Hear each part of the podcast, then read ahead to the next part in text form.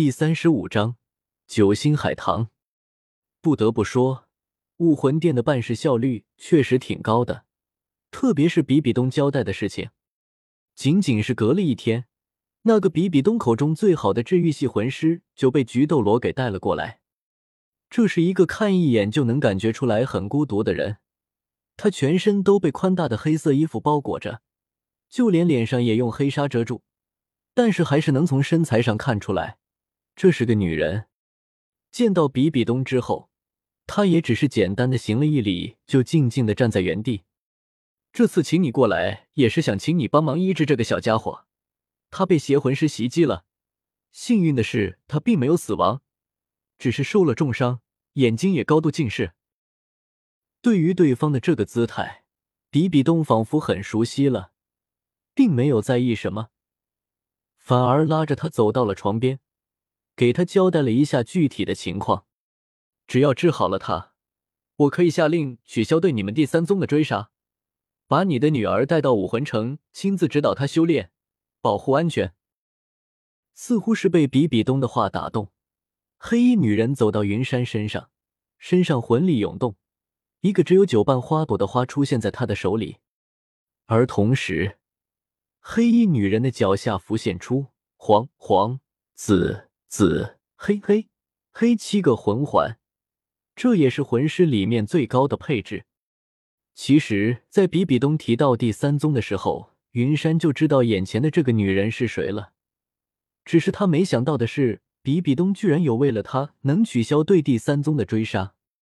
第三宗分别是战魂，代表人物剑斗罗陈星；烈焰，代表人物马红俊；最后是不死。也就是九星海棠，因为第三宗一代只传一个人的原因，所并不出名。但是第三宗的传人哪一个都不是简单的角色，成长起来都有逆转乾坤的能力。在千寻疾在任期间拉拢第三宗失败，所以就下发了针对第三宗的暗杀。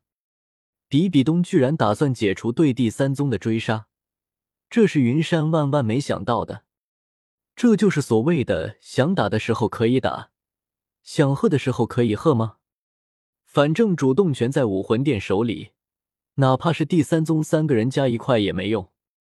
随着第六、第七魂环一闪而过，粉色的花瓣不断的从九星海棠里落下，紧接着，伴随着从花瓣上飘散的淡淡清香，一道白光从天而降，落在了云山身上。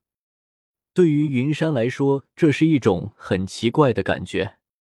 现在他身上有一种麻麻酥酥的感觉，身上的伤痛开启慢慢减缓，最后直接就完全恢复。当然，这不是最让云山震惊的，他能感觉到受九星海棠的影响，他的眼睛也有了一种痒痒的感觉。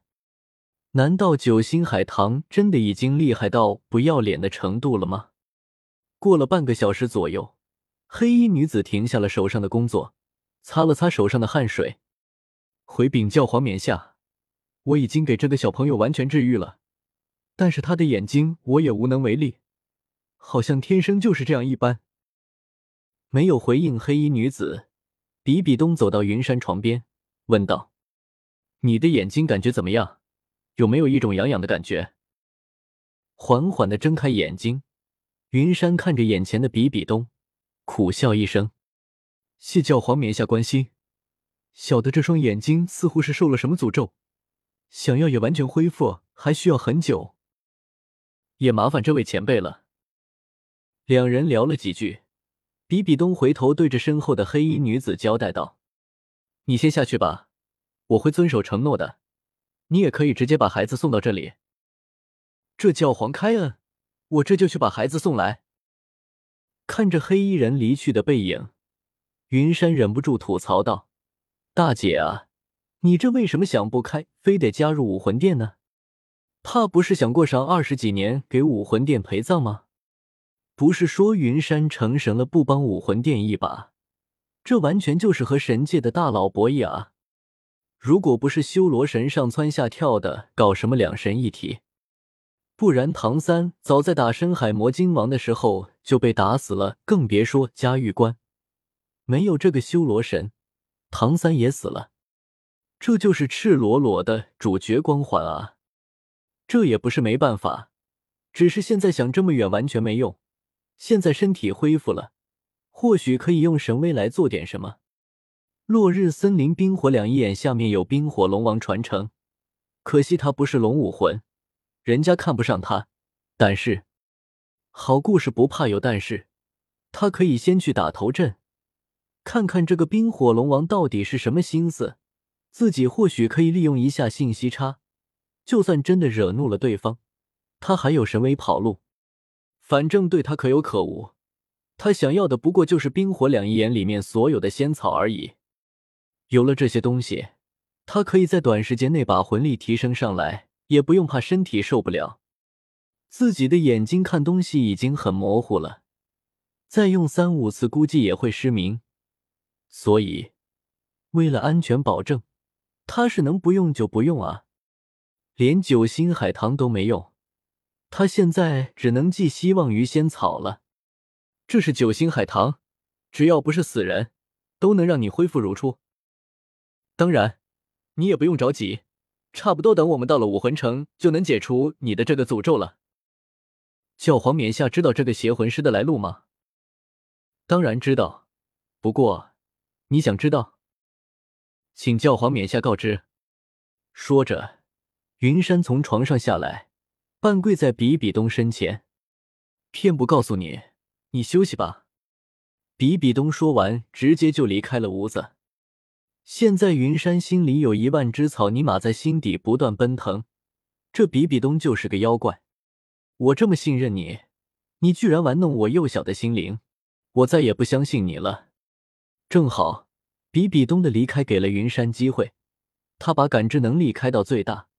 为了防止比比东突然回来，从戒指镜拿出纸笔，想了想，在纸上写了几行字，感觉写的不咋好，把纸撕碎，收回了戒指里，换张纸重新写。写完之后对折起来，拿出黑土给的戒指，这个戒指对他也很重要。算了，还是给他吧。大老爷们戴戒指也就算了，还戴俩，这完全不像话。至于邪魂师，等他拥有了一定实力，自然可以找比比东讨要邪魂师的情报。用戒指压住写好的信，双眼变成万花筒写轮眼，一阵漩涡过后，云山就消失在了原地。